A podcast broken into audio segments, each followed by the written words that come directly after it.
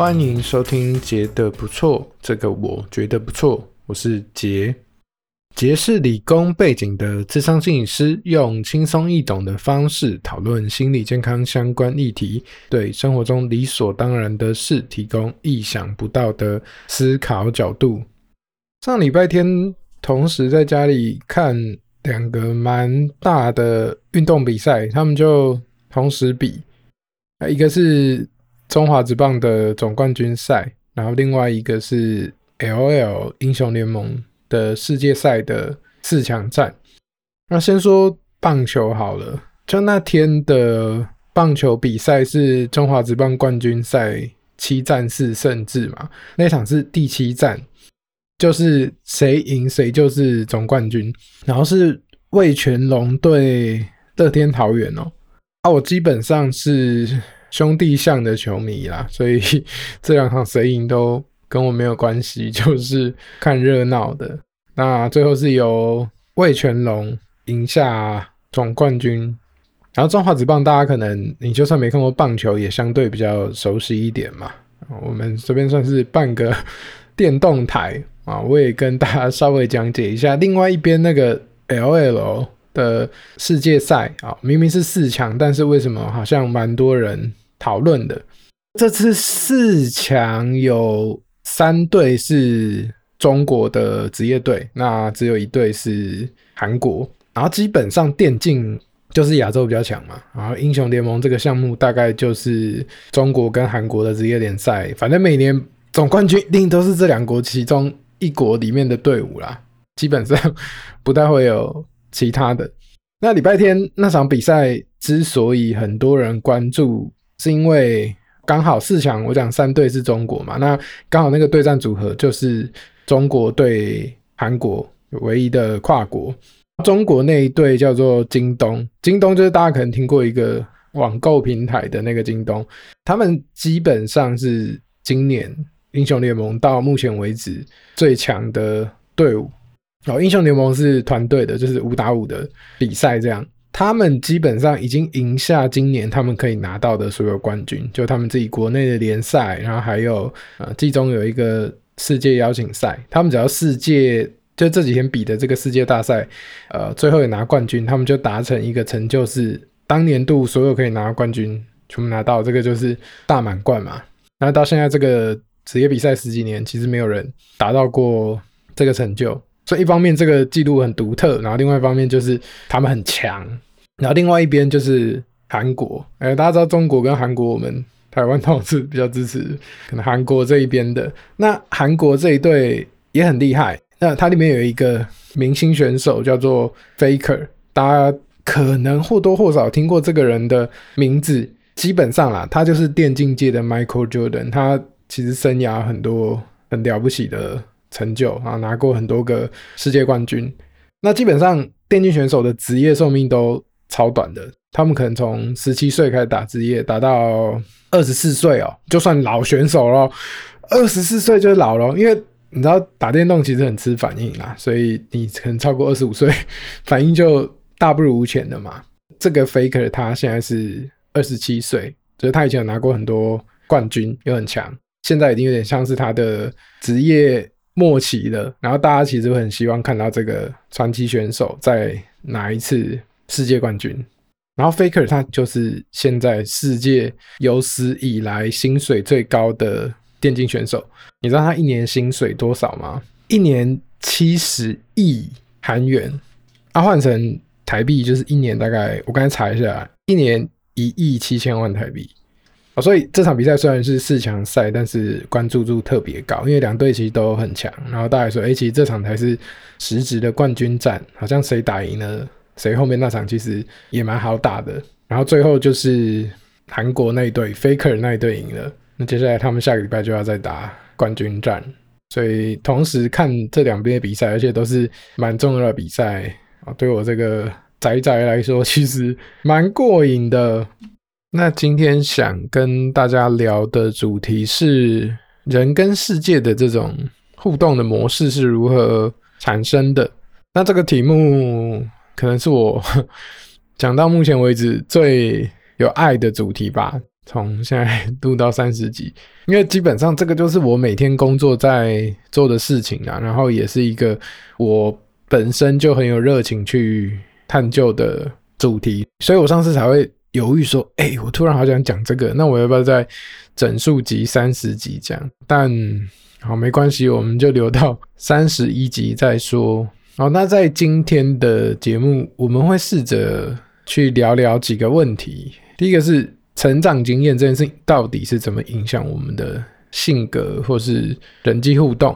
第二题是我们常听过一句话嘛，叫做“哎，你怎么看这个世界，这个世界就会怎么看你”。那这句话是个屁话吗？还是真的？第三题就是我们今天的主题，我们每个人。跟这个世界真的会有一个固定或是习惯的互动模式吗？好，那我们今天大概就会聊聊这三个问题，还有他们彼此之间的关联性。好，首先第一题是我们的，我们不管讲那个叫做原生家庭经验，或是我们的成长经验，好了，真的会影响我们怎么跟世界互动吗？其实这题在。当年我还是理工男，我刚念职上的时候，我有个感觉是，真的吗？还是 最好是啊？我以前我觉得我没有那么相信这个东西。我们会听到人说，怎么可能？那个二十年前的事情怎么会影响现在的我？那都过多久了？可是其实我们的成长经验不是用这个路径来。影响我们怎么跟世界互动的？我觉得大家会想说，哎，这件事情没有这么严重嘛？小时候怎么样，怎么会影响后来的我们？大家想的是有一件事情，然后那件事情就影响了后面全部的我们。这样的事情也不能说完全没有，但如果有的话，这个就会比较被我们归类在心理创伤嘛。遇到一个比较大，然后自己没消办法消化的事情，它就会造成。蛮大的影响，可是我们大部分谈的这种生命中的经验如何影响我们，它会比较是一种循序渐进的过程。好，我举个例子来说好了，嗯，你小时候不一定你真的经历过什么，可是我们总是每个人的成长环境就是长得不一样嘛。那个人可能是你的爸爸妈妈，可能是你的邻居，可能是你家就住在工地旁边，很吵之类的。这不一定不一定跟人有关，就是我们讲这些环境嘛。那我们每个人的成长环境大概会有一些特性，有的可能是，啊，他假如他爸爸妈妈常常吵架，好了，爸爸妈妈不见得做什么打他或者怎么样，让他有一个很创伤的事情。可是你可以想象，假如一个人他就出生在爸爸妈妈很长吵架的环境，有一种可能他就习惯了，他对别人冲突就比较没有什么感觉，他就比较无感一点，他觉得哦没有，他们就只是吵吵而已，根本就不会怎么样，每天都吵吵闹闹的，可能没差。或是爸爸妈妈好，他们的爸爸妈妈假设都还没空，呃没空照顾他们，他可能就必须要去照顾他的弟弟妹妹，所以他从小就很会做家事，很会打理一些东西。我随便举个第三种，好不一定爸爸妈妈，可能他有一个邻居，然后然后很鸡掰，就可能每次走出去，然后那个邻居都会瞪你，或是什么啊，你不要靠近我们家的小孩啊之类的这种。那这个人他可能从小长在这个环境，他就会觉得说啊，邻居这种生物就长这样，这个世界可能不太友善。好，那这些事情大概都不是什么真的，我们讲那种到创伤程度的事件。可是当我们长期待在某一个环境里面，我们大概就会演变出，我们讲熟能生巧嘛。我们从小都在某一个环境里面，所以我们大概就会有一些比较熟悉处理的。然后另外一种是我比较不熟悉处理的人际互动的方式。所以你说早年经验是怎么影响我们的个性或是人际相处的？其实我觉得它影响方式有像是你从小就被迫大量苦练某一个东西嘛。你家里面或是你的环境有某一些。你需要去克服的东西，那你就比别人有更多做这件事情的机会嘛。就像你常常搬重物，你的手就会呃长茧啊，或者你家常常需要你帮家里下厨，那你可能就比同年龄的人会煮菜啊。那如果你爸爸妈妈很常骂你，那可能啊你耳朵就会长茧，你就比较可以左耳进右耳出。就像啊，假如你是在一个篮球世家好了，好，你你从小就比较比别人有机会。碰篮球，篮球可能就会比你同学强，所以其实我我们小时候的成长经验，不是说哦遇到某一个事情，然后就把你整个个性都改变了，都毁了，不是这样，而是我们的环境它会有某一些特性，然后那个特性会促使我们必须有一两个特质是特别厉害的，或因应那个环境，我们就会长出一些能力。所以比起说我们被环境改变，不如说哦，因为我们环境有某一些我们需要克服的东西，我们从小就比较有机会。去苦练某一些别人可能他家里面没有遇到的事情嘛，就会慢慢演变成我们怎么跟世界互动的方式。好，那前面讲的是哦，我们环境有一些困难，所以我们必须要长出某一些能力来因应这个环境的困难嘛。那像我们前面讲的第二题，哎，那你怎么看世界？世界怎么看你？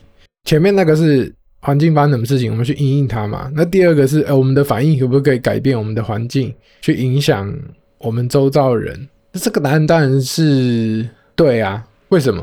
因为基本上人际互动就是一面镜子。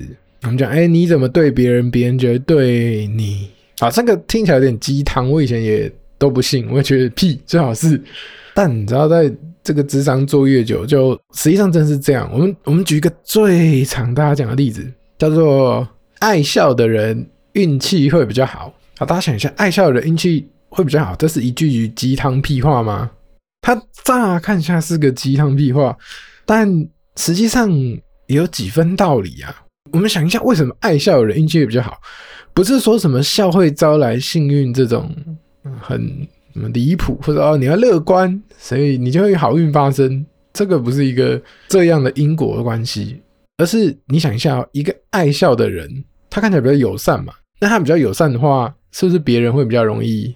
愿意帮他，对吧？你你看到一个人脸上都挂了微笑，你会不会觉得，哎，看到他，好心情就蛮好的，就想跟他讲话，会嘛？那可能就认识比较多的朋友，或者有比较多的机会。你可以想象嘛，只要一个人都臭脸，然后他请你帮忙，你就觉得，然后你脸在臭什么？我不想理你。如果是一个面带微笑的人，或者一个你讲很亲切的店员，好了，你是不是就会想跟他多买一点东西？这个是一个人之常情嘛，所以。爱笑的人运气也比较好，这句话不是个完全的屁话哦。这其实就反映我们前面讲的，我们会需要去因应环境做一些改变，但同时我们的行为模式也会影响周到的人怎么看待我们或对待我们嘛。你说不要百分之百可以控制啊，但原则上在某种程度可以很很些微的改变，对吧？我们讲爱笑的人运气比较好，那。反过来说，可能哎、我脸常常很臭，别人可能对我就会很不耐烦，我就觉得这个世界很不友善。那假如我是一个顺从的人好了，因为我很怕被骂，所以我就当一个顺从的人，这样这个世界就不太会骂我。我们的为人处事，某种程度可以影响我们的环境怎么回应我们嘛。这个就是我们前面讲，其实人际关系像是一面镜子啊，所以人际互动模式是怎么来的？其实就是我们上面讲的两个东西的加总。第一个就是我们从小到大的经验会让我们比较擅长处理某一些情境。第二个是我们怎么跟世界互动，其实某种程度可以影响别人怎么回应我们。这两个加起来，人际互动模式就诞生喽。你知道，因为我们每个人擅长的情境不同嘛。假如我跟别人互动是完全随机的，好了，我没有某种倾向的话，那我大致上我可能每一种情境都要可以面对嘛，可能会有人凶我，可能会有人忽视我，跟我打哈哈，或是有人会情勒我嘛，或是有人可能对我就那种很界限画得很清，就是哦，这个是我的，这是你的。我想这是完全随机的话，我们生活里大概每一种人都会遇到嘛。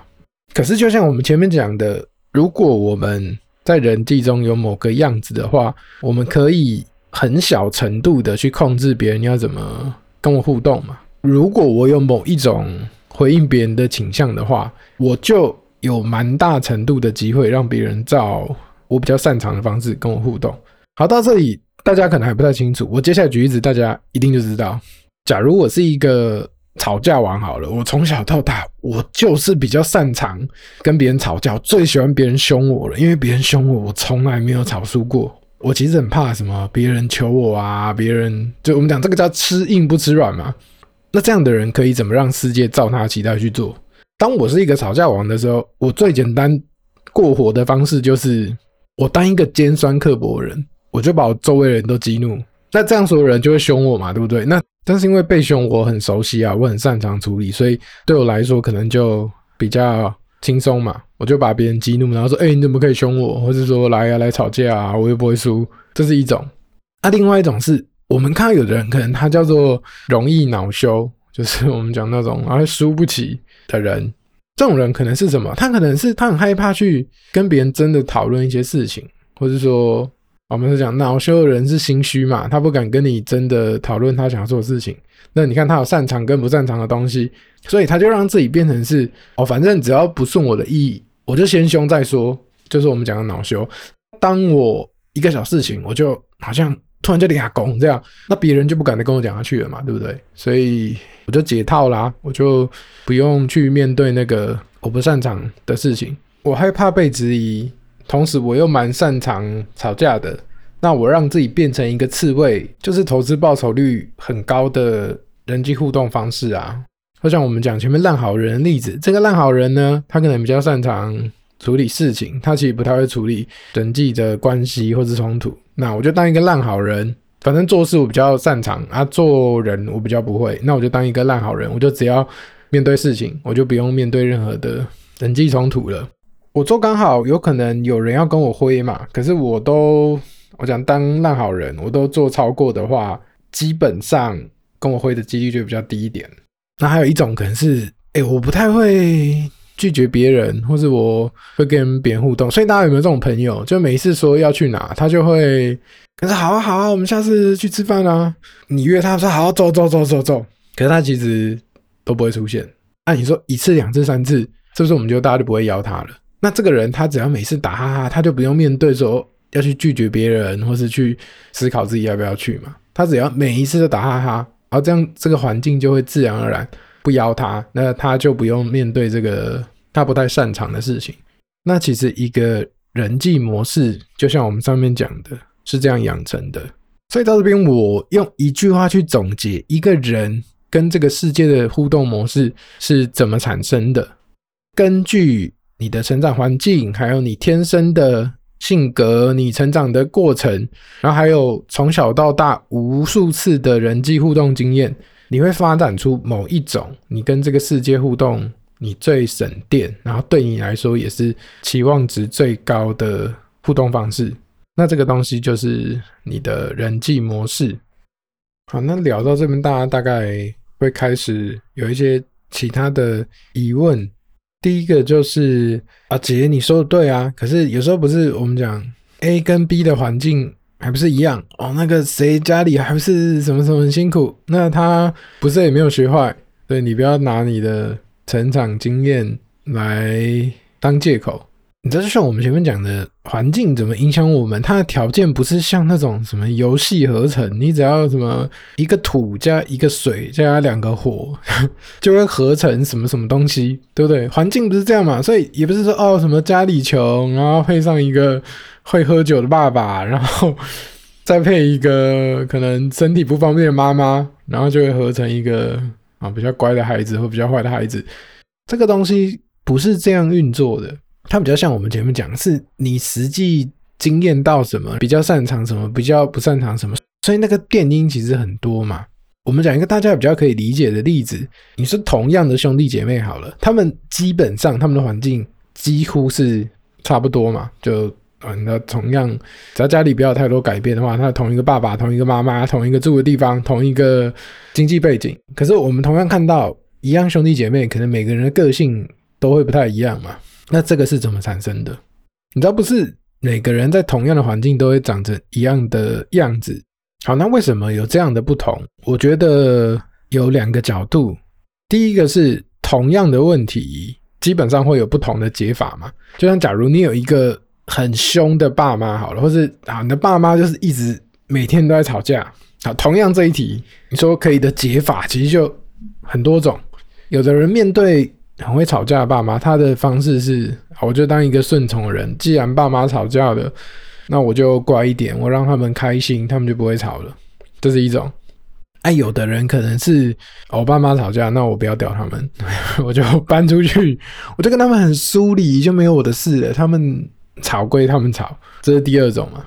然后第三种还有一种是，我就彩衣娱亲，我就当一个很 can 的小孩子，嗯，每天都开一堆玩笑，然后逗他们笑。这跟顺从不一样哦，我我就是什么好像都不在意，然后我就偶尔叼一个笑话出来。你看，同样是呃一样很冲突很高的爸妈，好了，同一体其实好多个解方嘛，所以你讲同样环境，其实有可能长成不同的样子。然后还有第二个层次是，你知道一个人在团体的角色是互动出来的，所以不见得每个人在同一个环境你都会长成一样的样子哦。大家有没有听过一个蚂蚁理论？就是什么 一个蚂蚁窝里面一定会有。二十趴的蚂蚁在耍废，那假如你今天把那二十趴耍废的蚂蚁都清掉之后，剩下就诶、剩八十趴蚂蚁嘛？那理论上这些蚂蚁应该都是勤劳的蚂蚁哦，但没有，就是剩下这八十趴蚂蚁，它又会再分成是哦八十趴有在工作，然后其中的二十趴又会开始耍废。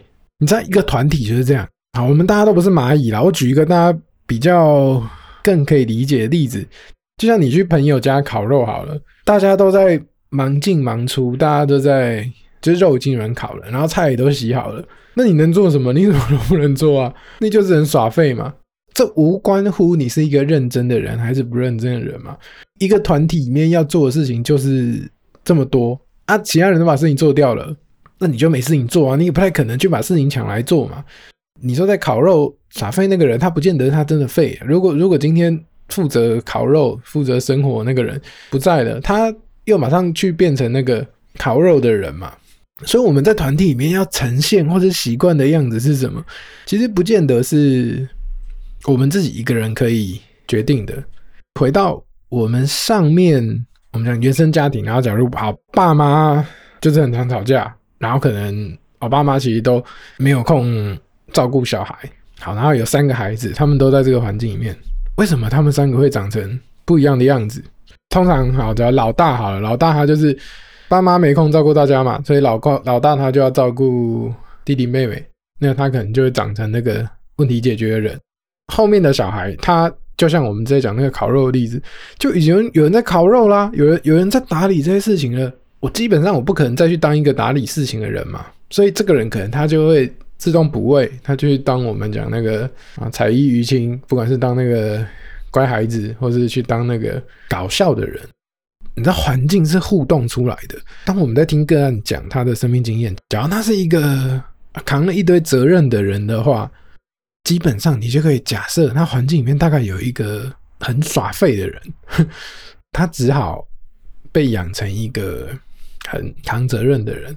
那另外一头也可能像是哦，他三个小孩，但是老大他他他就直接先先抢先，他就去当那个不理爸妈，他去当那个很很疏离那个国中就开始叛逆，然后不理爸妈，然后学坏之后，所以这个照顾大家的职位又空出来了嘛。那这种时候可能那个老二就就蛮有机会长成你讲扛责任的那个人。这很多时候就像我们讲，无关乎你的性格哦，就像去烤肉。你考不考，其实无关乎你是一个认真还是不认真的人嘛。就是，诶，有人做你就不用做啊，他、啊、没有人做你就得补嘛，不然这个肉就没办法考。那、啊、为什么我们的成长经验会这么影响我们跟这个世界互动的方式？你说，因为烤肉那个就是一年一次两次，那个大家就啊，好好好，我就就补位。可是原生家庭的成长经验，这个是一个一辈子的东西啊，就会自然而然的长成某一个样子。这一题我们回答说，哎，为什么你你说环境会影响一个人长成什么样子？可是有的人他同样环境啊，他一样兄弟姐妹，为什么三个人最后长成不同的性格？两个主要原因，第一个是每一个问题其实有很多不同的解方，然后第二个点是，你知道环境的工作职责其实不是你是什么样子你就做什么事情，这基本上有可能是互动出来的。这个环境缺什么，然后刚好轮到你的时候，你就会去做那个责任嘛。就像你进公司的时候，刚好有一个什么位置没有人做，那不管那是你擅长的，你基本上就会被指派去做那个。啊，你只要不要做的太烂啊，原则上就会是你一直做嘛。然后你的工作它就是短短时间，可是这个原生家庭这个就是一辈子的，它就会慢慢演化成我们前面讲那个人际模式，也就是我们跟世界互动的方式。回到最前面的问题，成长经验是怎么影响我们的性格跟人际互动的？我们的环境里会有一些我们待解决的问题，那我们因为这些问题，所以我们会必须你说强迫苦练，而发展出某一些比较擅长的、比较不擅长的人际互动方式。第二个是你怎么看世界，世界就会怎么对你吗？这句话不是一个鸡汤，这确实是如此。当我们对这个世界比较友善的时候，别人也会。比较高几率啦，不一定百分之百，可能比较友善的回应你。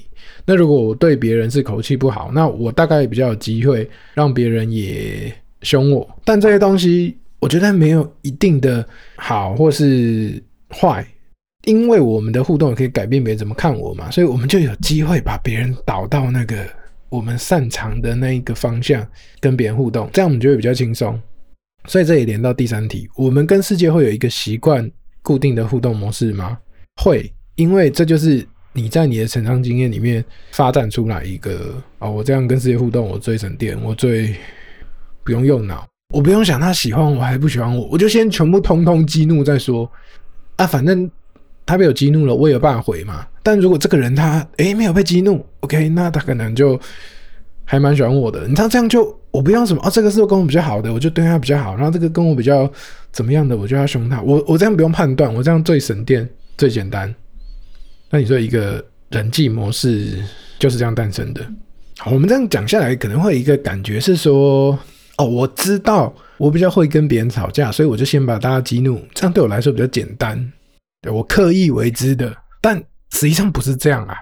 我们大家知道一个人际互动模式，它就是这样，诶，一次一次累积。你可能想说，诶，别人讲这句话，我就。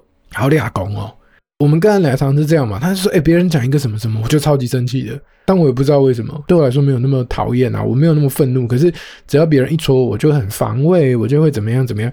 大部分这些人际模式啊，它都不是因为我们刻意为之所以长成这样，而是它在你生命中无数的练习里面，它已经变成一种直觉了，它已经变成一种反射动作了。所以可能连当事人自己都不知道自己有这些模式。”他只会觉得，我真的好生气哦，为什么大家对我那么不友善？可他可能不会看见说，哦，因为我某种程度其实透过让别人生气，我会觉得比较好处理一点。智商的工作就是跟个案去探索说，诶，他这个人际模式是怎么产生的？然后对他的功能是什么？那知道他的功能是什么之后，他才比较有机会去改变。今天节目时间好像差不多了，我每次讲到我自己有。灵魂的主题我都会搞，不然写太多，所以智商里面怎么跟这个东西去工作跟处理，我们就下次再讲。那我们今天聊这个人跟世界的互动模式是如何产生的这个东西，我们今天像是讲一个概论啊，就用一个大家比较好理解的方式去聊说这些我们常讲心理学的。那环境怎么影响一个人的互动是怎么形成的？那我们其实很常听到的这种，你说人际模式啊，或是大家可能看书会看到什么依附类型，或是家庭星座，就什么老大、老二、老三，通常会长什么样子？这些东西其实他们的基础都是基于我们今天讲的这种人跟世界互动的模式是怎么形成的。只是哦，因为它参考的变数不一样。所以它的分类方式就会不一样嘛，啊，有的是用出生序排，啊，有的是用啊性别气质排，啊，有的是用什么，像我们刚才讲那个角色，呃，比较顺从的，还是比较无所谓的之之类的。好，但我相信大家以后听到类似这种哦，成长经验是怎么影响我们的，或是人跟什么什么分类的时候，你就不会把它想成是哦，这个就是哦乱分啊，凭感觉分，没有没有，它其实是有。有我们今天聊的这样的一个脉络，那剩下的部分我们就下周再聊。今天有一则新的观众留言，所以我们也来念一下。这是来自弗洛格，他说：“身体的健康靠重训，心理的健康靠智商。买了 iPad 就赶快来留五星好评，每次听完都觉得有豁然开朗的感觉。”杰真的是很认真跟大家分享这些知识，大家一起锻炼心理的健康吧。然后真的很推蔷薇雨春，可以锻炼手部肌肉哦。啊，这位弗洛格显然是一个安卓仔啊，他为了可以在 Apple Podcast 留言，所以好，应该不是特地买一台 iPad，但他有 iPad，他就想到哦，我要记得去帮姐补一个五星好评。然后我觉得这位弗洛格他讲的蛮好的是，是确实心理之上的改变，它比较像是。锻炼肌肉，它就不是一个好像特效药，我没办法说哦，练两个礼拜就练超壮，或者我吃一个什么就改变我的身形，它就是要靠这种随时不断小小的累积，那它才会慢慢的变强壮。所以这也是我们节目的初衷吧，就让大家每个礼拜听一点，你只要累积很多这种哦，原来这件事情可以这样想的小小启发哦，可能过。啊，听完三十集，你就觉得发现，哎、我的想法跟以前不太一样了。然后这也是这位弗洛格大大想要跟大家推荐的原因。好，那今天的节目也差不多了。如果你喜欢我们的节目的话，拜托大家帮我 到 Apple Podcast 五星留言好评，或者把这个节目分享给你身边可能会喜欢这个主题的人。然后我其实也蛮需要大家跟我分享说，哎，你们大概比较喜欢怎么样类型的题目？因为我觉得到目前为止也都还在尝试做不同的切入方式啦，然后看哪一种，你说哪一集或是哪一类的主题是你比较感兴趣的，也欢迎大家不管是哎留言或甚至是 maybe 私讯让我知道，这样我觉得我自己做也蛮无聊的啦，所以也蛮需要大家的互动或是回馈这样。感谢你的收听，我们就下礼拜三见，拜拜。